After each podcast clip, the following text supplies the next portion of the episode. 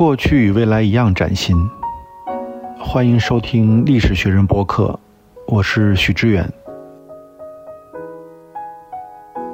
在这档播客中，我们将探讨历史的偶然与必然，以及生活在历史中的个体的无穷的可能性。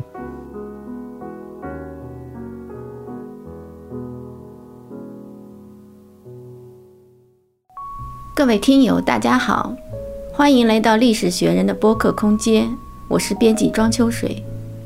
历史学人是由历史学人杂志社同仁共同维护的一款新博客。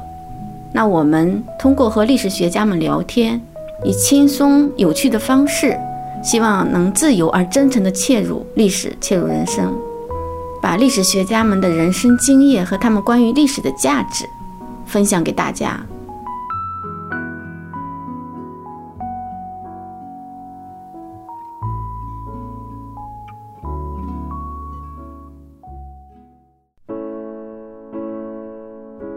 作为艺术的历史学，就历史学是最不像科学的所谓科学主义。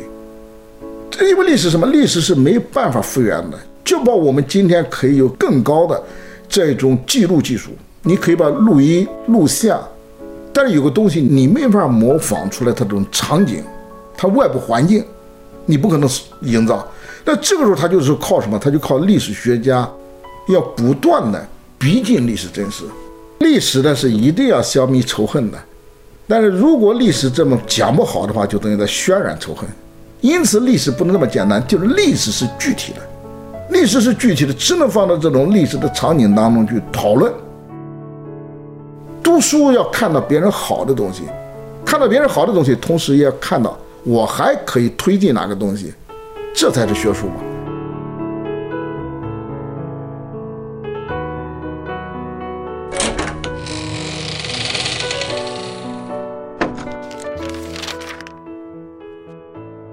那今天呢，我请到了著名的历史学家马勇先生，和大家一起聊聊历史，聊聊人生，聊聊生活。呃，各位好，我是马勇，中国社会科学院近代史所的研究员。啊，那大家都应该对马勇老师比较了解了，因为马勇老师这几年也非常的活跃，呃，出了很多关于近代史的书，像《中国大革命》啊，《一九一一》，包括后来的《晚清四书》。呃，最近两年的马勇老师的转向了，像《中国儒学三千年》，最新的一本书叫《明夷》。啊，马勇老师呢，就是对近代史和中国历史、通史都有很深的造诣，然后在公共史学这一块也，嗯，发力很多，然后帮助把历史推向了一个公共的空间。那今天和马勇老师聊天呢，其实我特别想了解的是马老师。当初为什么会选择呃历史这个专业？因为您是一九五五年生人，对吧？是应该是在七九年上大学的。那当时您是一个什么样的状况呢？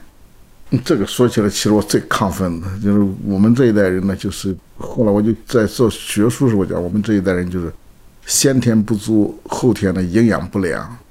因为我是农历五五年底，阳历就是五六年初了。就是出生，周又是农村，这纯粹的农村，应该是安徽最穷的农村，淮北遂溪，就现在是口子窖那个地方。我后来是高中呢，是稀里糊涂，我们就从小学到高中嘛，因为就是，呃，高中的时候毕业呢，就是七一年、七二年了。因为我当兵的时候，等到七二年底、七三年的兵嘛，我就当兵的时候就在连队这边就属于比较这个有文化的了。其实什么也不懂。就是有文化的，因此这个时候正好是七三年的兵嘛，七四年就是毗邻皮孔，就毗邻皮孔，这个呢是我后来我就一直在想，这是我这个学术的起点，当然也导致我们后来一个大的东西，就得到当时您那个年龄也会参与到这些。我当时的时候，我是在我我我就南京军区政治部当时还专门给我做过报道，拍过一个就是这种摆拍的一张照片。那摆拍的时候呢，是真的。我第一次遇到这种就是新闻记者来给我拍，那是做了很大的功夫。是不是很紧张？问题是一个连队的一百多号人都躺在地铺上睡觉，那他们哪睡得着呢？睡不着呢。就是记者在给我这个就是谈拍，折腾有一个多小时，那些战友呢，在在那地铺上睡不着的时候，有时候稍微动一下，那采访的就马上就制止他。就当时呢，我就是这样的，我是是在部队里边算是这个有点文化的这个当兵的，就是霹雳迷孔对我影响非常大。尽管稀里糊涂跟不了什么东西，但是你要给连队去读报纸嘛，读孔老二如何如何的，秦始皇如何如何的，就读这些东西。这当时其实那个虽然是比较闭塞的一个环境，但是因为这个这个行为，然后您这个接触了更多的信息，进入到另外一个世界一这样就到到导致后来都有带着问题去上学嘛。我七七年、七六年粉碎四人帮，七七年的七七七年就恢复高考嘛，恢复高考，我们在部队当兵的提干的可能性完全取消了。我们的目标当时就是入党提干，回家娶媳妇，就是 就是对。然后一级一级往上升。对，农村就这嘛，就是之后把在随军家属嘛，再把娶的农村媳妇再带到军营里面来，那是一个设计好的，而且好多这个老兵也都这么条路。那么这样的走的时候，等到七七年的时候呢，就我们就没办法再走这条路了，就只好这个时候我就三年半呢就回去了，就回老家。回老家之后呢，就去去挖煤嘛。回到农村去呢，这时候中国的经济开始恢复嘛，开始恢复之后，马上就是大规模的这个生产建设。我是第一批农民工，第一批农民工，第一批就七七年第一批农民工，就是淮北煤炭指挥部。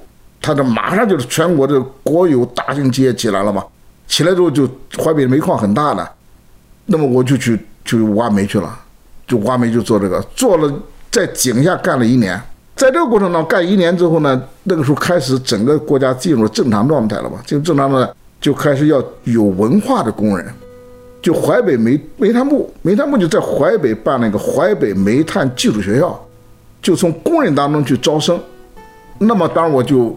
又这么把我招到中专去了，我就七八年我就读了中专了，就读了一个关于这个煤炭行业里边的一个中专。煤炭就是煤行业这个中专嘛，技术中专，就绘图、测量，就做这些东西，就就出来。如果从那毕业两年出毕业嘛，两年毕业回煤矿还是回煤矿，但是那就不用下井了。下井，那下井不怕的，那下井就你技术员了嘛。你不必要这种体力劳动。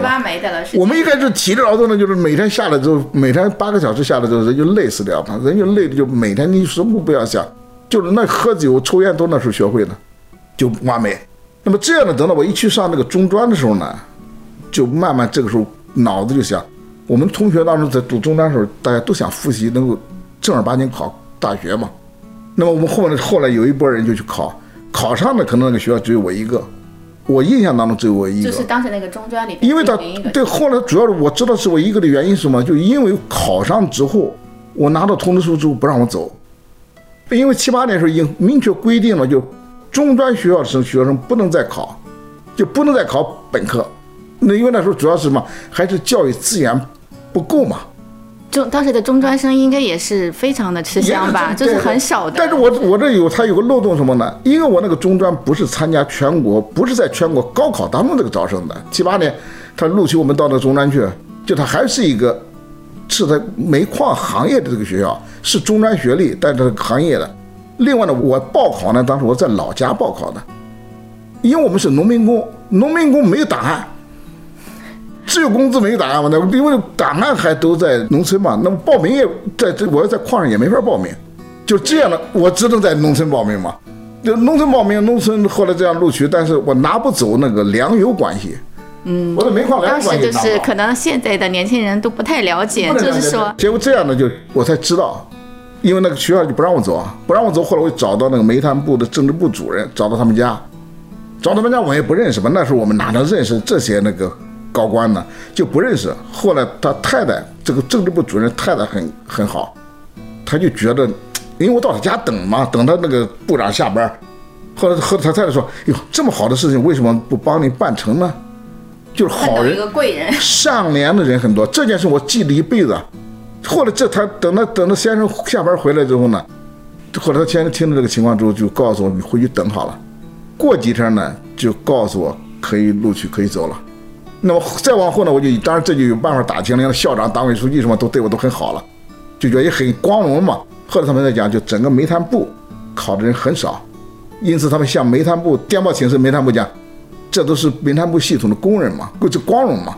说工人考上了大学，煤矿工人还可以考上大学。说这个时候我才走，我因此我是属于安徽大学这个录取报到最迟的。那么我的分数呢？为什么读历史？你刚才讲又又是和这个有关了嘛？因为我考试就在在那个中专的复习一年，其实就下功夫复习数学，结果最后数学考了考了十几分，是一百分吧？考了十几分，考了十几分。这样的话，我大概总分呢是达到三百三十几，就是属于安徽大学录取的最低分。当时是几门？是数学、语文五门课吧？五门课啊。对，五门课我主要靠什么？我主要靠是历史、地理，这是单独考试；语文这三门课。说在这种状况下，在报志愿的时候，我当然自己很清楚，我能报什么呢？那时候我们的口号叫“学好数理化，走遍天下都不怕”。啊，七十年代末已经有这个对，但是我们我们是说理化，我们肯定不懂的嘛。那么在这种状况能报的时候呢，我就接续了我在部队当兵的时候那个霹雳皮孔。我是第一志愿历史，第二志愿历史，第三志愿还是历史，我就都是历史啊，都报了历史。对，就是所以就是您对历史的这个兴趣的。这个起点确实就是那那一段历史。对，我上来就就报省内的这个安徽大学历史系。对，之后呢，第二个是安徽劳动大学，那还没撤销，安徽劳动大学历史系。其实有没历史系我都不知道。所有的，但是 所有的都报上了，填报的历史系专业。几个志愿报上，但是我的目标就是干脆就是读历史，因为这个时候历史毕竟我们字认识，不认识的可以查字典嘛。那个数理化呢，就是就没办法。这就是我们最早的一波人。不能去学自然科学的一波，就是刚刚恢复高考，不能学自然科学的一波学生，都是因为这个先天性的数理化不行。所以当时其实像中文专业也是特别热门的。我们一起上课，就我们同届的，就是法律的、中文的、经济学的，有个经济系嘛，这几个系的同学互相之间都认识，因为那时候招生也少嘛。我们七九年是全国有压缩招生，比原来的三十万又压缩了好多。如果他不压缩了，如果他扩招的话，我可能就上个比安徽大学还好的本科了。那这些东西都是历史了，现在。所以当时像其实为什么会这样，也是因为呃文学呀、历史，这是比较好切入的一个对对对角度，而且当时一个处于一个思想启蒙的状态下，生活有关嘛，因为你不可能不看书嘛，就你看书看报纸，你总还是就等于在学学中文了嘛，对吧？所以这个他他使这个就是入门的这个台阶比较低。比学自然科学低嘛？说我们这一波人就是这种状况。那当时有没有一种，比方说很多人选择说，哎，当时第一志愿就是要考北大中文系之类的，非常明确的，就是认为说，就像有点像鲁迅当年觉得文学可以救国一样。就当时因为七十年代末八十年代初属于一个思想启蒙中，整个国家都在发生巨大的变化，就是觉得这个文学。嗯，这个角度是比较好的，可以进行启蒙的一个工具。应该没有，因为我们前几届这个就是恢复高考的时候，前几届考生，这这等到第四届就不一样了。就前三届，就是七七七八七九三三届，都是历届生多，历届生都是回炉嘛。回炉之后呢，都是非常非常功利的，要把过去耽搁的时间给补回来。补回来。就是这个时候，当然有一个口号叫“为中华振兴而读书”。当时正好和那个女排了，这种东西就是我们在读书时候，确实我们是真的很勤奋，从早到晚就是三点一线嘛，宿舍、食堂、教室，很少有什么娱乐活动的。晚上看到晚自习结束在那，但是呢，都是为了自己成名成家，而且当时确实是鼓励，就整个环境也是鼓励这个。大概说救国那时候没有这种想法，因为那时候国也不要救。就是七七七八七九这几年就觉得好像是粉碎四人帮之后，国家就进入到正确的轨道上去了。大家只要好好读书就行了。就当年那几年那个读书气氛非常好，但是大家也也短缺嘛，也没有多少书。因此我当时我就讲，我的目标就把安徽大学图书馆关于我想读的这个专业的书，我读完它。我后来真读完它。因为就全部的，他 本身就没多少书嘛，他本身没多少书，就没读多少书，说你就能够把这个专业里边读读完它，就历史类，那是二十四史，那时候都还没印出完啊，二十四史就是中华整理本的二十四史都没印完，都还没没全呢。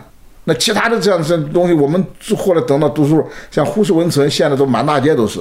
那时候一个那时候一个大学图书馆都没有，因为原来都给都给封了，都给查了，都给处理了嘛，都没有。因此，我们目标说读完这自己专业的书是可以做到的，就在本科这个四年，就那个时候真的是只是读书就读书，没有什么更多的想法，就在大学四年。那我记得有一次您说起过，就是说，呃，您在做矿工的时候说，为什么说一门心思的说想离开这个煤矿这个环境，然后去高考，是因为当时也发生了一些意外情况。那是煤所我们是超级瓦斯矿，超级瓦斯矿随时可以出事故。就淮北煤矿，它是井下地下八百米，地下八百米才有煤层。我们那个竖井，我是我我是掘金队嘛，掘金队就打竖井，之后再打航道。这个时候呢，就只要哪个地方有一点火星子，就可以把里边的这个这个这个瓦斯给引爆。然后大家人就都被引爆就出不来。了，引爆就出不来了。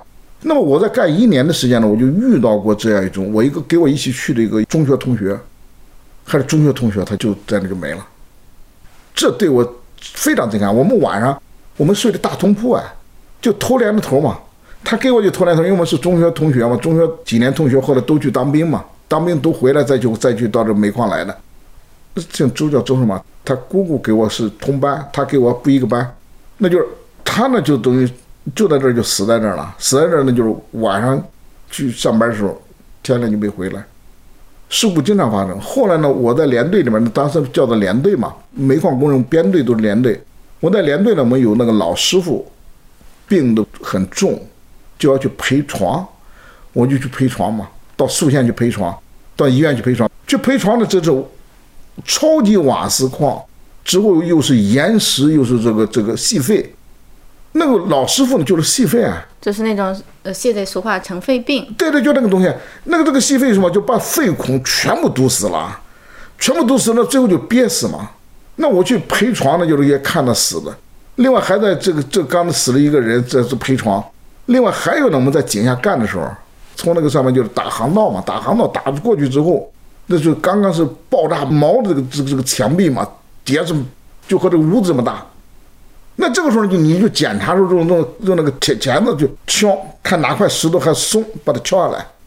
但是我就在那个地方的时候，就我们那个连长，我们连长在的时候他就处理，他经验很丰富嘛，他就处理的时候就处理这个东西，他就下边是是个钢轨嘛，手就扶着钢轨，说那个那个那个有问题，结果不知道这边就下了一个很小的石子，从这边就他手放在钢板上，下来之后，四个指头当场全部切掉。其实其实从那个上面，从那个顶部到它这个地方也不过两米，但是它在那个底下压力大，井下八百米嘛，压力大。结果那我看着血淋淋的，我马上我们怎么去救助？但是这个后来好像他的手指就没接上去。我们当时在说，我们给我们那个就是海绵口罩，让我们戴，但你戴着海绵口罩，你没法干活，你就没力气了嘛。因此我们在底下干活的时候，其实都不戴。拿掉口罩。都不戴。但是什么时候戴呢？就是我们是，这我们决定队是什么？打眼、放炮、出杆子、定道，就这四个工作。只有在放炮的时候，就点燃那个炸炸药的时候，一定要把这把这底下给轰开了嘛。轰开这个时候，它产生的沉沫最多。这个时候呢，我们把口罩呢捂着鼻子，等那尘雾消下去之后，就不能戴了。你戴的话，你没法干活了。这七年的末嘛，中国这个文革结束之后，中国经济开始恢复，开始做出这种很多新的建设。但是我们这一代人最残忍的就是两大工种，男的去挖煤，女的去纺织。而我们的同学呢，最后走的这条路，基本上男的挖煤。女的去纺织厂。因为淮北突然在这个时候，淮北建了好几个国家大型纺织厂。那我们的女同学呢，都在这个时候都到了纺织厂去了。男的呢，有办法的才能去纺织厂，有办法才能去这个煤矿嘛。就这样的，就是这种很劳动强度很大的工作。因此我，等我离开第一线的时候，去到中专去读中专的时候，我就把所有的腰衣，就穿着工作服嘛，我就送给了工友。那个矿灯也是也是我自己的嘛，所以当时您就是说，后来就是考大学的一个，基本上最大的动力就是想脱离那种生活环境。对对对，啊，年轻转转换身份，年轻我是有一个东西和现在有点 阶层跃升，用现在的的话说叫阶层跃升。和现在这个同很多年轻人有点不一样，就是我们那个时候就是还想着往前走，就没想着躺平，没想着不干了。但我的同学当中呢，其实有好多就是很早就不干了。等我考大学，实际上已经是二十三岁了嘛。二十三岁考大学，我几个同学讲，你都这么大年龄了，还不去结婚，还不这个生孩子，人家都人家都因为很多人可能都已经结我的婚同学好多生孩子都已经孩子，好可能不止一个了。对对对，这个时候呢，但是我还算是忍住了，就是这个压力，因为我弟弟妹妹好几个都结婚了，我兄妹七个嘛。那时候仍然我顶住了这个思想压力，这个这个实际上我当时也属于没心没肺，没有在这方面想的很多，我就觉得应该去读书，就这么很简单。那当时也是因为您的家庭里边儿，像父母这个家庭也支持您这样去一直读下去我。父亲，我父亲从小给我们所训导的东西就是万般皆下品，唯有读书高。这个 传统的呃这个腐朽思想起了作用了他。在四九年之前，他读过几年私塾，他的私塾是那个安徽很有名的一个旧文人马晓东。我父亲写的字呢，就后来他去世之后，我们去整理他那个宿舍，因为他粮站里面有个宿舍嘛，他写了很多都是写在这个那个红纸上面的，就万般皆下品，唯有读书高，都是抄的古代这样一种这种家训的家训的这些东西。格言。对，那这但是他有时候给我们讲，他在家里边他给我们也是有影响嘛，就是家里边，因为我们农村嘛，如果我们在那这样在那地方看书或者在在干嘛的时候，我妈呢马上讲干活去，我妈都不客气，因为我妈就是农村干活嘛。但我父亲如果看我们兄妹几个有人在那只要拿本书在那看书，我父亲就轻轻的从你身边走过，这不会影响你。就他对读书有一种很他对他就崇敬的一种感情在这一点，我是我们家受的影响原因，就是我老大，我老大，我大弟弟、小弟弟，我们都是正儿八经考到大学去了。我四个妹妹，除了一个没有上大学接班，接我父亲的班，我父亲去世后接班，另外三个，一个是工农兵，另外两个都是考到了中专。考到中专的时，那时候考到大专，那时候考到大专的原因就是我们家，我父亲一去世，我们家经济困难，我们几个都没毕业，我们没办法去把他带出来，所以这样呢，就他当时仍然受这个影响，他还比村里面其他孩子要所以您您的家庭当时应该是属于当地的那种望族了，因为读书太厉害了，三个大学生。当时在淮北市都是很有名的，就很有名的这一家就是林欢的马家这这几个小孩。那所以后来您就一直读下去，就是因为我后来对这个时候就就已经进入到一个轨道了嘛。嗯，但是因为像在八十年代那时候，其实读研究生的人也属于极少数了。也很少。就是当时在七九年在安徽大学读书的时候，实际上分化也很重。我们班是三十来个学生，那么当年就是考上来的就就是年龄小一点，其实学习呢就等于说还是很被动的，就属于这种，并不是一种有很远大的理想说对他不不太了解，就是这是一个按部我就班的我呢，就是当时就是因为这考到大学之后，我借的第一套书就是侯外路的《中国思想通史》，我就觉得我顺着这个路我要往下做。回头呢，我每天想的都是三年之后考研究生嘛。那您那时候怎么会有这么明确的对自己这个方向这这么认知呢？我们就是因为前面工作过，当过兵，遇到过的一系列问题，就觉得自己的路肯定要靠自己这么走，往高处走。下一代我都在讲嘛，我讲这人生经历当中最重要的，就你和什么人接触嘛。我当时我们在当兵的时候接触了一波就是战友和领导嘛，只有你挖煤时候遇到也是老工人嘛，那这个时候你都会遇到就是有人告诉你应该怎么走。所以我在这一点就后来高中之前我觉得我很混沌，没有启蒙，就根本迷迷糊糊的。但是等到后来高中毕业之后，一去当兵，之后再去挖煤，再去上中专，慢慢的就悟出来人应该怎么走。我后来读本科的时候，我就这样，我的目标就是考研究生。因为您读本科的时候已经是二十四岁，对吧？二十四岁了嘛，对。对，24这个年龄在当时来说确实属于大龄青年父亲还在，我父在读本科，我父亲还在，我父亲高高兴兴的支持我，就是接着往下读。等我毕业，本科毕业的时候，我父亲才去世嘛。他去世的时候，这样的时候，我们就是我仍然去读了，因为那时候已经录取我了，复旦录取我了，就读研究生了。我当时觉得这条路就坚持就坚持了，如果当时不读，不读回到淮北市，肯定现在也就是在那做个公务员了。因为那个时候做公务员了，做什么东西都到下面去，还是比较容易的。我们同学现在本科同学现在都在对，因为您当时是大学毕业生的话，应该属于分配的话，也是比较好的一个去向。对，等到我研究生毕业还是分配了嘛，八六年的还是分配。我们那时候选工作哪像现在选工作难？我没留复旦的时候我就想着去北京，上海社科院让我去，我就都没去我。记得您是那个您的导师是朱维珍朱老师对先生啊，对对，那您当时是说也是非常的明确，就是说，哎，要去读谁的研究生，读什么方向？也不知道他这个有我们学校里边就历史系安大历史系有一个老师是从复旦刚毕业的，他给我们影响很大。他就讲的是复旦有几个老师比较厉害，朱维铮、江宜华、李华兴，他就推崇这三个嘛，因为他在研究室出来的，思想文化研究室上面就是蔡尚思，他说到这儿去读，结果等到考的时候呢，朱老师没到我们那去讲过课，李华兴呢到我们那去讲课，李老师讲课，李老师讲课是把我们的学生都忽悠着，就都想考他的。后来就你都考李老师了，我们肯定不是自己给自己，你知道吗？我们几个呃，互相竞争。这就不好了嘛，对吧？后来我们报复旦，我们三十个同学报复旦的好几个人，那就是后来我们同时录取两个了嘛。就那另外一个就是吴宇雄，就是后来在中大中山大学做教授，就是我们俩去了。之后呢，我呢，实际上我那时候根本朱老师那时候成果也没有出来。我八三年去读书的时候，朱老师给姜老师、李老师他们三个人是合作写写文章，联合发了几篇文章，就是影响很大，但是他也没有更多的东西嘛。但是我完全是出于平衡的角度，你们都报李老师，我就不报李老师嘛。这个降低这个竞争风险啊。对对对，这个东西呢，就是我我当时想法就是能读，我后来给所有报考人我都讲嘛，你去考博士是要读博士啊，你一定先选导师说非这个不读的话，你不是错过机会吗？我当时在这一点我非常功利的，就是录取我录取到哪儿去，那后边人家能招生的人肯定都有自己这种还有自己的功底嘛，我不必去怀疑这个东西。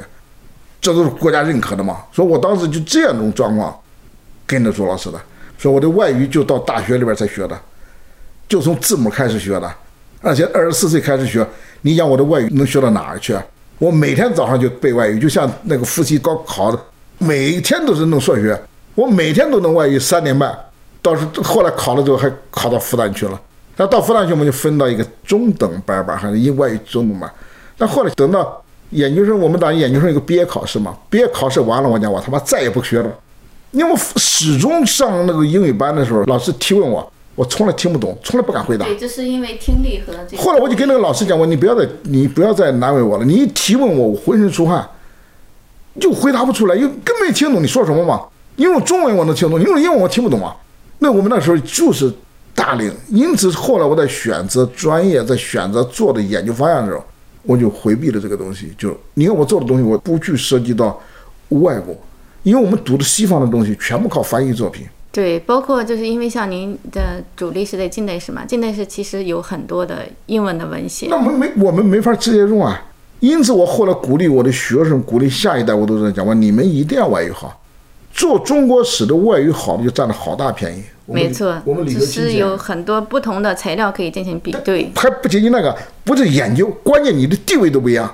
李和金先生在八十年代就是在世界名校当中用用英语讲课嘛，人家的英语是小时候富家子弟嘛，小时候就学的，那我们就不行啊。包括我朱老师外语也不过关嘛，不过关你就吃亏啊。朱老师如果过关的话，他的作品能够用英文写作，在英文世界发表，那影响力绝对不一样的。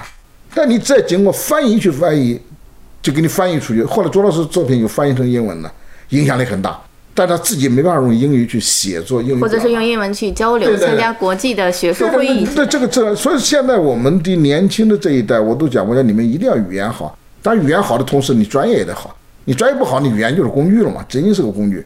所以后来我是几个东西放弃不去做，都是想着集中精力，就是在我们这种短暂的这种状态啊，集中精力在做中国的学问。我就后来回避这个嘛，我我选择中国古代史想做做古代史，我毕业论文做古代史嘛，我说古代思想史，那就回避了这一个嘛。后来到近代史所来，那就因为这种原因，我就开始往下读。往下读，我们仍然有个短板，就是没法直接用英、日、俄这种必须做近代史的这个外文资料。那这个时候，我们只能利用什么？只能利用大量的这种别人的翻译。就别人翻译的外文资料，我多少年来我最注意收集看。我们自己不能去直接读原文，那别人翻译过来的，那我们就能够尽量多的掌握，可以能弥补自己的这种知识缺陷嘛。否则做近代史，你不能看到对方的资料的话，你讲中日关系，你只讲中国观念，那日本不能看的话，就很大的缺对，陷。其实相当于缺了一条腿的感觉。对我多年来我就强调，我讲研究这种比较的，研究两个关系的，一定要居高临下。而这种居高临，你研究鸦片战争就是中英了嘛？你研究中英，那你如果仅仅读中文史料，那就肯定你这个中文是话语强势嘛，那你不知道英国人怎么想。那么这种呢，就特别多于一种多国别的重大事件，像近代像这个义和团事件，那就更涉及到多国别了嘛。没错，我是以前跟那个唐启华老师聊天，他就说他是做那个北洋外交那一块嘛啊，对，所以唐老师因为他看的是英国那边的材料。那就研究这个外交关系，就是双方的这个同关于同一世界双方的说法都可以看到。对，然后就自己做一个材料的比对，然后互相这个交互论证，这个其实是做研究非常重要的。做历史研究是必备的功夫，必备的功夫。所以我们这一代呢，就在这种缺憾的状态下，自己我算是我算知道自己缺陷在哪。我特别佩服你的一点就是说，您总是以非常现实主义的一个态度去为自己奔一条路。回避嘛，我们回避一一定要回避自己的这个这个缺陷。后来呢，实际上我一直在寻找的是适合自己，因为这我们这一代人不可能真正说做到多么辉煌，我们整个体制给我们留的空间就这样嘛。我们还好在哪儿？我们的老师还算是接触过这种民国时期的这种教育的学者吧。你看我的太老师辈就是周顾城、蔡让思、谭其骧、周玉通，这都在民国时期就成名了。那我们老师辈呢？我们老师是跟着他们学的，我们就算跟着他嘛。所以你也是接续上这个学妹了。这个时候你就能就才会以后才会慢慢体会出来，这点非常重要。对，您对历史的那个感觉大概是什么时候找到的？还是一上大学就有了？我应该说到后来到复旦读书，我到复旦去，后来打开了眼界，打开眼界就老师讲到什么书，我应该我有印象。我们周老师当时开的名著选读课是。讲了一个学年嘛，一个星期一本书，一个星期一本书，能够跟上朱老师步伐的人大概很少，但我肯定算跟得上的。就他讲的书，我肯定知道，因为我可能在大学里面我就翻过看过，他从《论语》《孟子》《老子》这往下讲，那并不是每个学生都看到的，因为大概我们听课时候有二十来个人嘛，十几个人、二十个人，朱老师讲着讲着就马上就给学生要对话嘛，就学生要你要讲，那我我反正从安徽来的。说普通话说不清楚，但是我还是敢讲的，因为我看朱老师还是很高兴的，就是毕竟我讲也没离谱嘛。你讲庄子，我也能够讲出庄子的这种结构，讲庄子的主题，讲里边这东西。我在这一点就一个就得益于就在大学开始读侯外庐、冯友兰这些那个原来研究思想史这一波作品，包括呢当时出版的像那个南京大学孙树平的《中国哲学史稿》，冯友兰的当时那个就是。文这个四九年之前的，那新编的还没出来呢，就四九年前的，这我都读了。杨荣国的我这都读得很熟的，我都读得很熟呢。因此后来我到复旦去的时候，就就正好切合到朱老师的这个他的兴趣和他的学术范围嘛。就四小时的史料，我基本上在那个时候都还是接触过。这时候再被他再一一这么一一敲打敲打，再讲的思路呢，就开始有了一点这种历史的感觉。所以后来我在选做的研究方向的时候。朱老师说，让我们就是二年级开始准备论文嘛，准备论文我就马上我就报了几个题目给他，报了几个，他再帮我们再选。我后来指导自己的学生我也在，我你们要自己广泛的阅读之后想问题，想问题之后再再给老师去讨论，老师帮你是删掉，不是帮你增加，这才是读书你肯定要读到这个位置嘛。说这样呢，我慢慢就形成了自己的感觉。另外形成感觉之后呢，我还有个一个基本考虑，可能也给年轻的朋友也可以分享的。学术就探讨，就是要追求你的心，追求你的意。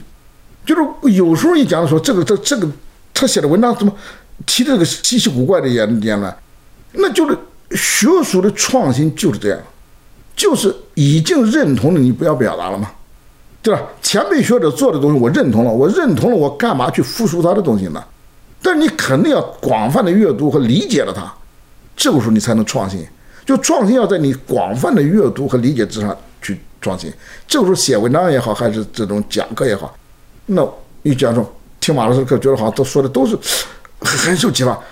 那问题好多陈言我也不说了嘛，都别人都讲了就不说了嘛，对吧？这个时候思考的时候就开始。我们八十年代读书还有一个说法，就是特别到复旦之后，朱老师讲讲黑格尔，他跟我们讲黑格尔叫正反合思想的进入，批判性的思维，就是说。那是个白的，这个时候你要想它，好像不是那么白吧？应该还可以有点其他杂色嘛。这样才慢慢慢慢培养了自己什么，就是怀疑性的思考特质，才慢慢才能把这个历史啊，才能这个找到一个这种感觉。我们很多这个同学都会讲，哎，我看人家文章，我都觉得写的很好，这就是不对，这就失败，因为你这个就是认同他嘛。你实际看的同时，你讲，当然我也不主张这个全部批判，就是你就是应该说这文章写的很好，但是呢，有这个问题，我觉得好像不应该这不不应该得出这个结论，这就是有了意识了，就是第一，你不能说不能走到熊十力骂这个徐副官那样的，看什么东西都不是东西，就徐副官看别人东西都是不好不好都不对，之后呢，熊十力就骂他嘛，读书要看到别人好的东西。看到别人好的东西，同时也要看到我还可以推进哪个东西，这才是学术嘛。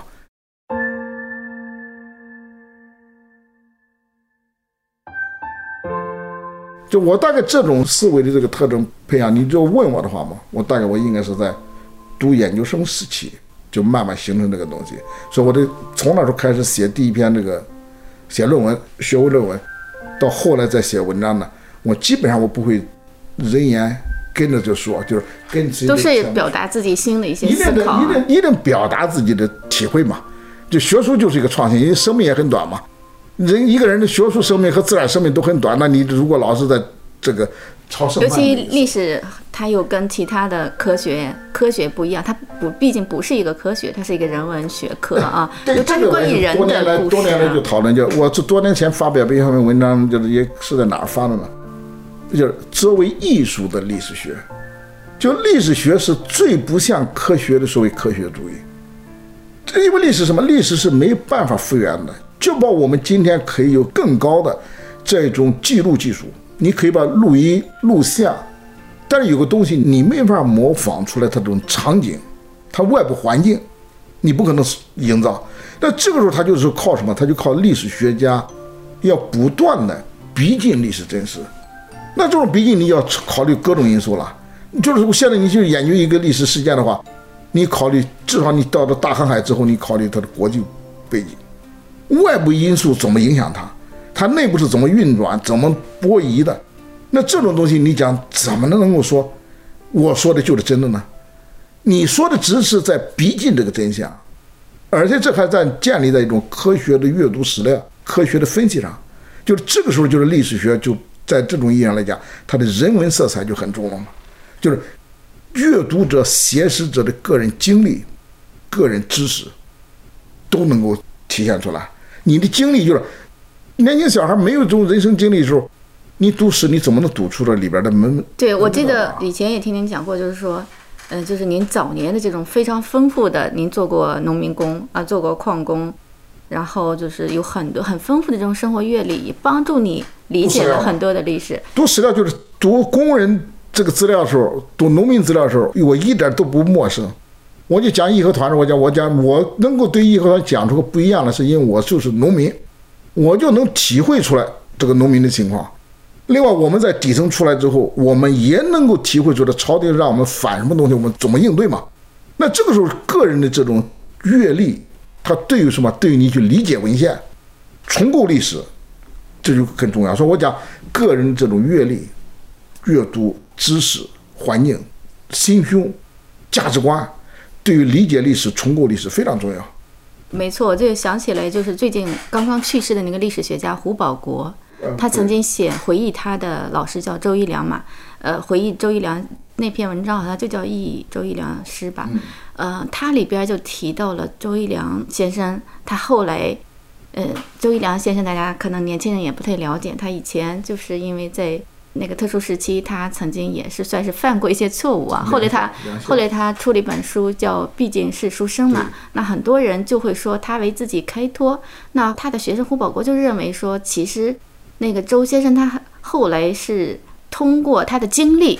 更多的理解了他所研究的那个魏晋南北朝的历史，就是说你人的现实的一些经历，帮助你理解历史，而且是非常久远的历史，这个非常重要的。对，他就说他因为经过了文革，他就能理解了魏晋南北朝的很多混乱。周一良是么安徽的，他现在那个周氏家族，他是周夫的后人，周氏家族的研究现在推动很大很快，可能可能。周父就是那个李鸿章，李鸿章的李鸿章的第一文案。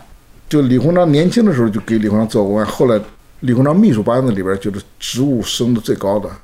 我记得李鸿章的遗言都是对周都父讲的了。他是后来陪着就李鸿章最后时刻在身边的也是周父，就周父后来繁衍出来就民国时期那个就是财政部长周学熙，他的后人。之后呢，就到了周一良、周树涛，就周氏家族不得了的。周氏家族后来呢，就是像周一良先生，当然都是追求进步，就在应该给谁给那个燕京大学几个，他也是燕大的嘛，跟燕京大学的几个人一样，都在美国，都是受基督教的影响，在美国。但是基督教影响之后，后来就对国家特有认同感，就他们都在四九年这个时候，四九年五一五二的时候可以拿到学位了，结果就突然回来了，回来了没有拿学位。一回来建设社会主义新中国嘛，就是都这一辈人很典型的，就包括陈梦家的太太，都是这一辈人。就他们当时呢，都在这种状况下，他们实际上在美国所受到的教育，对于理解历史都很好。但周先生刚才你描述出胡宝国讲的这个，就是这个东西是确实是个我们今天年轻的历史学者也是很值得注意的。周先生讲那句话，那本书我是当年是仔细的看过的，我也有我的评估，我不是认为他是这样把责任推给别人，毕竟是书生。好，我我哪能玩得过政治家呢？大概不是这个意思。他确实是用后来的这种，用后来就在这么一个经历当中，再回到他重新回到他的魏晋研究嘛。就周一良的学问，觉得是那个是城门弟子当中最欣赏的，对，魏晋南北朝杂记那个，那就接着陈寅恪先生就做这个，后来和田余庆先生这都是那个城门当中最佼佼者嘛。但后来他讲这句话，就刚才讲那是对的，他确实在理解现实之后再看魏晋史料，就以前不太不一样了确的，以前没看出来的东西，他看出来。了。包括我们去读田余庆先生的作作品，田先生的作品如果没有四九年之后的这个经历，他的这种力量，他的作品的力量就没这么大。我们你像也可以看到很多，就是从纸上谈兵这自己，包括西方学者写的中国史，他就是纸上谈兵嘛，他根本不知道中国政治的实际操作是怎么回事。包括底层逻辑和底层用作，他不对这几。个几个美国的美国写写中国的，现在他影响都很大的了。这石景天这样都影响很大，他就不知道这些东西。我唯独感觉到就是那个黄仁宇，黄仁宇的作品有点力度，但是大家不太认同，就国内学术界不太认同，就觉得好像他写成了琼瑶了嘛，对吧？这个不太认同。实际上我们去读黄仁宇的作品，我觉得他的自传《黄河青山》写的非常他因为。因为他在底层干过，对，在东北战场干过，就包括杨奎松呢，是批评他这里边描写的可能不太这个真实，但实际上他那个你去理解，就把黄仁宇的作品，我对他作品还是很熟的了，因为他的古代部分我也是下功夫看过，写这个就是蒋介石，写这个回忆录，我都仔细看过。最近这这几年有音频了，我看着也听听我也听过他几遍了，所以就是他这种经历，周一良先生、田余庆先生。和我们当代学者当中有很多经历，很多经历就回头再反馈到学术上去，那他对学术的理解就完全不一样。那历史真的是就是过去和现实是完全是交织在一起这的。交织在一起就是就是历史学家的经历对于理解历史，包括司马迁，包括孔子，孔子和司马迁的深刻就在于他们是深度的在现实政治当中有自己的作为，有自己的活动嘛，有自己的挫折嘛。那司马光也是这样，司马光的字的中间，我们下功夫去研究去读的时候，你就会发现它里边是有自己的这种感悟在里边。那就是说，其实我们在呃录音之前，我跟马老师聊天儿，说起说到这个现在文科的示威啊，其实不只是说中国了，其实国外也一样，文科的示威。就在美国，我最近看了一些资料，也是，比方说你学这种哲学、学英文的这种艺术啊，这种出来找工作是非常难的，它有一个薪资表嘛，这些都是排在最底下的，包括了传媒。那这种文科的示威，包括了，其实大家也会问说，为什么要去学历史？学历史有什么用？这个呢是我们遇到这个东西很多，因为学生嘛，就是招的学生，其实你招十个学生能成功一个都是很成功的了。他就牵扯到一个学了历史反而不好找工作，就确实是个事实啊。因为你学了历史，你并不能进研究所啊。特别国内现在国外的毕业生越来越多，竞争很激烈的时候，我的学生现在就是说留在留在所的也有，到大学去的也居多到大学去了。但是但是究竟到大学去之后，他们真正说就想成为一个历史学家吗？能成为一个就是说真正有创造力的历史学家吗？这个都很难。因此，这种学科呢，确实有一个东西。我一多年来我就在想，我也讲过，就像中国的这个人文学科啊，就不能分工太细，应该是一个大人文。我理解您的意思，变成一个通识教育。对，一个通识教育叫大人文，职务不要分得太细。读到研究生呢，也应该还是基础。就后来葛大光老师讲过的嘛，就是本科生实际上就是一个基础性的东西，而且我们这种扩招之后的本科生，那就只是高中加嘛。就比高中更高一点嘛？那么这个要告诉他不是专业，要告诉他这种常识，告诉他这种学科的进展，而且要一定要占领很广博的。复旦有一个叫做复旦学院，他有一二年级大概可能在一起上课，就是各个大学现在都在做。其实我就觉得整个四年，把外语弄好，把这种普遍性的知识要掌握，不能非常好的同时不能太太专业。你说你上来就做什么？不仅是中国史，还要中国史的某一个段，那这个东西说的就读书就读狭隘了嘛。我之所以我走到今天来讲，我可以说我一直在读到研究生毕业之后，我读的书还是贯通古今嘛。这个时候你才能够建立一个立体的，只为了在这这一个大的这东西。那如果我上来之后就只做这种点的研究，那你这个房子就越盖越小嘛。所以，我们今天的这种教育，历史教育就是历史感觉没用的原因，是你教的太早了嘛？你教的太早，咋打不开空间？啊如果他在本科当中就开始跟着你做的很细了，那就不行了嘛。这个时候，在我讲的就在本科到研究生到所有的研究生，其实都不比给他太专业。到所有的研究生呢，这时候开始有了这种未来的期待了，就他想，我想去教书去。那教书，你前面这七八年你读的这种广博的东西，对教书很有好处。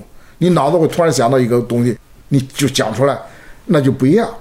那等再往后的专业研究，实际上得到博士阶段再去做专业研究，一点都不晚。那马老师就是说，呃，因为我跟您接触也比较多了啊，就觉得。历史对您的影响，就是说您一直保持了非常乐观的这种心态。因为我们以前几年前啊，经常见面吃饭的时候，总是说啊，要跟马老师一起吃饭了，吸取一点乐观精神吧。因为这几年就是大家，包括疫情，很多年轻人也说躺平啊什么的。您觉得历史就是说，啊，它带给您的这个对您现实生活的影响是，除了乐观还有什么？就是乐观，就是乐观经验和和这个节奏。我过去在韦伯时代，就是那个比较活跃的时候，就禁忌比较少的时候，我看到一个现实中的出问题，我马上就能想到，哎呀，这什么稀奇？历史上就是有过。有时候记者就问马老师，历史上哪件事？我马上就告诉他哪一年哪件事。就历史呢，我一直强调一条，就历史的相似性，历史的重复性，是在我们一个大历史阶段不突破的时候，它就在不断的重复，就一个大的历史阶段。你比如我们讲秦之前，秦之前的八百年就是一个阶段，那个阶段是双层政治架构，周天子、诸侯国，这个结构没破坏的时候，它历史的规律就在在那儿去找。后来等到秦建立了一个中央帝国统一王朝，一直到晚晋，在这个过程当中，它的周期性、它的这种重复性，我们看的也很清楚。那就到了后民主政治时代。就像我们去看美国的历史，它也在不断的重复嘛。它四年选举之后，其实就重复嘛。那我们的重复周期呢，把它拉大了。但我们过去你看研究帝制时代，那像乾隆皇帝，他也执政六十三年。那么他这个在这中间呢，他的周期长，它的时间长，他又把这个变革的周期缩短了，就难度就加大了嘛。美国的它能够变得快的原因，是因为它四年一换人嘛。四年一换人最多八年，那就是政策的调整，那我们这种就不可能。因此，从阅读大历史，它会告诉我们未来的变化节点在哪儿。因为在于，只要你到了这个节点当中，那你在王朝政治，在清朝之后的王朝政治，那你说你有什么好悲观的呢？没有一个王朝可以永远下去的嘛，对吧？哪个王朝永远下去了？但是我们看到，在秦帝国之前的周朝，八百年，实实在在八百年。那就是吧，他因为他这个时候找到了一个规律，他找到双层政治架构，可能某一个诸侯国被灭了，某一个诸侯国发达了，但是它不影响整体啊。那这对于人来讲的话，此处不养爷，自有养爷处嘛。你我们一讲诸孔子、孟子，一直到李斯都周游列国嘛。那周游列国，你到他有他有当时有那个空间、啊，你有这个是吧？他给了你一个可周游的空间嘛？那周秦变化之后，到了秦王朝之后，一直往后来这些王朝政治的时候，它就是另外一种状况。但是他给我们看到的历史的读历史看到这个东西，就是说他没有不变的王朝，他没有不变的王朝吗？因为像你看，执政最长的也不过就是乾隆。所以就是说，哎，通古今之变，就是哪个再给你一点希望。但是呢，马老师，就是如果你会呃觉得说，呃，历史上所谓太阳底下无新事，那不是另外一种悲观嘛？就是说，哎，这同样的事情为什么几千年都不解决，反复的在发生呢？这个呢，它是一个是一个什么叫从量变积累到质变。其实我们近代以来的变化的变动非常厉害。就我们如果去讨论这个问题，你就会想到我们在大航海之后，我们的变化多大？我们大航海之后，这个家天下的根基就被动摇啊。而且我们走到政党政治，实际上对家天下的这个根本性的摧残。政党政治当然现在叫政党政一党政治，好像大家觉得不对，其实也错了。一党政治也和原来一家政治不一样了，那何况是多党政治呢？所以这个时候你会觉得历史的这个变化，在这种大格局下，就是不可阻挡的，它总是要变。那么这种变化，当然它的什么变了，就在我们看小的这种节点的时候，就它总是在重复着。就人类的创造性没有多少，就我多少年来我讲人类创造没多少，因为我人类的这种脑容量都差不多。孔子没有发生根本性的变化。对我们不可能讲我们今天两千年之后我们比孔子更聪明，因为因为我们脑容量都差不多嘛。那这个时候呢，其实就是说历史就在不断的重复，它不断重复，但是对个人来讲，我们只能是在积累历史的经验当中去谋求一种更好的可能性嘛。但是我始终不认为个人是有力量，每一个个人有力量改变历史的。有所以我觉得是不是这种对历史的认知，确实影响了您对现实中选择一种非常现实主义的态度？我当然是这样了。你比如说这些年来，我我最感兴趣的写作，其实九十年代开始就尝试着写。我最感兴趣的就和司马迁、孔子一样，都想写所见所闻所传为，想写所立嘛。这些我们当代的自己经历过的这一段。但是这个环境呢，你我不是批评这个环境，就是必须你接受这个现实了。你接受这个现实呢，那你写的不能这种舒畅的表达，你不如写古代这种舒畅表达，那我就不写嘛。我当然我的阅读和资料准备，我始终都是那个，我想到一个题目有相关的资料，我肯定都往里边录。就都这样呢，你就可以选择什么？选择可做的东西。你看，你如果熟悉我做的内容，你在《东方历史评论》发我发你，你可以看到，我是很想写当代的，但不行写的时候咱们写民国嘛，民国最后不能写写晚清嘛，晚清觉得也有机会的时候，你就往古代写吧，因为我们是就在读书写作。那如果剥夺了读书写作的这个东西的话，你就没有意义了嘛。但是我总体来讲的话，就是我们作为一个这种读书人，就做自己所能做的，在所能做的范围当中，我尽量去突破，尽量去讲出自己的这种心意来，但你没法超越它。因此还要保持一个什么？就刚刚你讲的，就是要保持一个这种乐观的和平和的心情，这对我的写作非常重要。如果你带着情绪去阅读史料，也不行。我讲我们是读历史的人，写历史人，那我当然要超越一切了。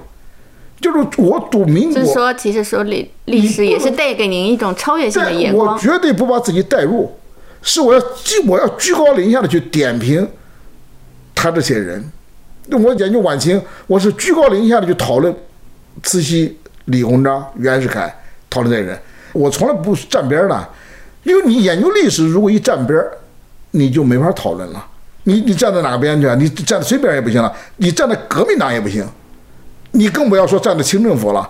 过去人家站在人民北位，站在人民北位也不行，你只能是历史就是一个超越性的，就你从一个居高临下的去讨论，因为你又是个后死者，是在指护人家那么多年，那你这个时候你你如果不能够从多方面去去讨论，站在某一个立场去讨论，肯定不行的。你比如我这些年我就研究那个就是鸦片战争前后的中国。那鸦片战争前后中国，我觉得作为一个中国学者，我们应该检讨的这里边就是教训。那当然，后来包括那个西方学者、英国学者那个那个女孩子，来适龄我，我还给她推荐过好几次。那她这种写法在我们这边就很大家很欢迎，因为她也在讲英国的责任嘛。我们讲英国责任，他讲英国责任。那这个时候，我们作为一个中国的历史学者，就要思考一下：我们今天两百年后，马上就两百年了，我们两百年后去讨论这件关系到中国历史大转折的事件的时候，我们有没有新的空间？有没有新的这个进路？能不能去检讨一下？就是中国在这个走入近代，这个步入近代之后，有哪些可检讨的空间？因此，历史不能这么简单，就是历史是具体的，历史是具体的，只能放到这种历史的场景当中去讨论。对，我觉得就是说，其实历史，呃，就就我自己来说，我觉得历史是提供一一种更宽容的态度，对对，和一种更更那个开放的视野。历史呢是一定要消弭仇恨的，但是如果历史这么讲不好的话，就等于在渲染仇恨。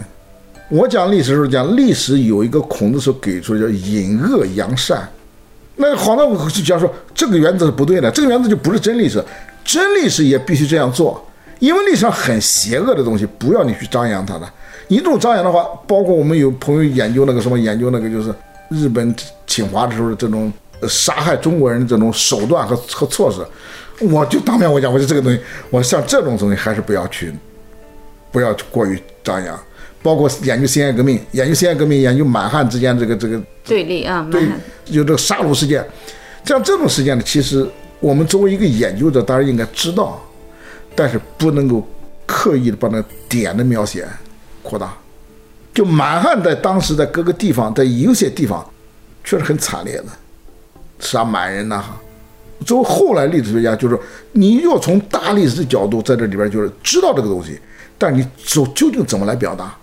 就是他历史要通过这种漫长的磨合过程当中去把仇恨、仇恨记录在那个历史上，但是你不能够仍然都带入，把人们都带到这种永远都记着仇恨，这是不对的。就历史把这些事情给讲清楚了，讲清楚之后，其实就 pass 了嘛，就 pass 了。我们中国史的最大原因、最大问题就都没讲清楚。说我们一讲中国是个历史古国，我讲中国是个历史古国，中国又是历史问题最多的国家。我们从古来到现在都没 都没都没结案。那马老师就是最后一个问题了，就是说，哎，您已经就是说在历史这个行业耕耘这么多年了，已经退休了。就如果假设性的问题啊，如果可以重新来过，您会选择什么样的一个职业或者置业呢？还是历史吗？还是还有过别的想想象？不会有其他的改变。二十多年前，一个日本朋友问过我，他也是在大学教历史，他说：“你如果让你重新选择，还是到社科院这样的机构继续做历史吗？”我说：“对啊，我讲我这个职业多好呢，我这个职业没有什么压力，政府还给了个基本的工资嘛，只不过你做的东西呢，又是自己的有名有利的了。”给我们的这个报酬实际上是可以让你保持一个就是一个最低限度的温饱嘛。说当时那个日本学者他说，他说你这个在中国是很好的，但是日本就没有这样机构，他就没有一个专门能够供他们只有大学吧？他都放到大学里面去。我那放到大学里当然就没有我们这样的好啊，就对我个人来讲就没有这样好。因此让我再选择，其实我觉得，我觉得我还是会选择这个。但是呢，我并不建议呢年轻的朋友都去做这个东西。刚才我讲了，因为在这样一种很残酷的状态下，其实现实状态下，其实温饱是第一位的，必须要建立足够的东西。像像国际歌里面讲的，要自己救自己，也像我们经常讲的“文章不为稻粱谋”。文章不为稻粱谋，是我首先得有稻粱。没错，是 先解决温饱问题。自己救自己。郭继歌唱的“自己救自己”，这是我八十年代一个一个朋友，历史研究一个朋友，他当年给我讲的，他共产主义理论当中是是这一句话是最对的。稍微我觉得负责任，大概历就是历老师都不一定去学历史，或者是做把历史作为一个读历业史是，可以对，的读读历史读历史就是个人的兴趣和读历，史呢，就去这个多了解历史发生的事情，特别可以解决偏执问题嘛。很多偏执都是来源于不知道嘛。但是你要走向做历史，去研究历史，可能还是比较要谨慎一下。当然，到大学去教历史是可以的，教书就进入一个基本职业嘛，就基本职业你就可以生活啦，尊严了，都还可以解决的。就大家可能这个问题，我是这种理解的。我绝对不忽悠大家都来学历史。好，谢谢马老师。那我们今天跟马老师聊得非常的开心。然后马老师确实是一个从矿工到历史学家，他这种人生选择，呃，对我们今天的年轻人来说，可能听上去有点匪夷所思啊。但是就是有很多的人生经验和马老师关于学习就做研究的一些经验，值得大家借鉴。包括我认为马老师谈到最重要的两点，一点就是说要有热情。对自己做的事情要有热情，另外一点就是保持一个乐观的心态。那非常感谢马老师，谢谢各位，谢谢秋水，嗯。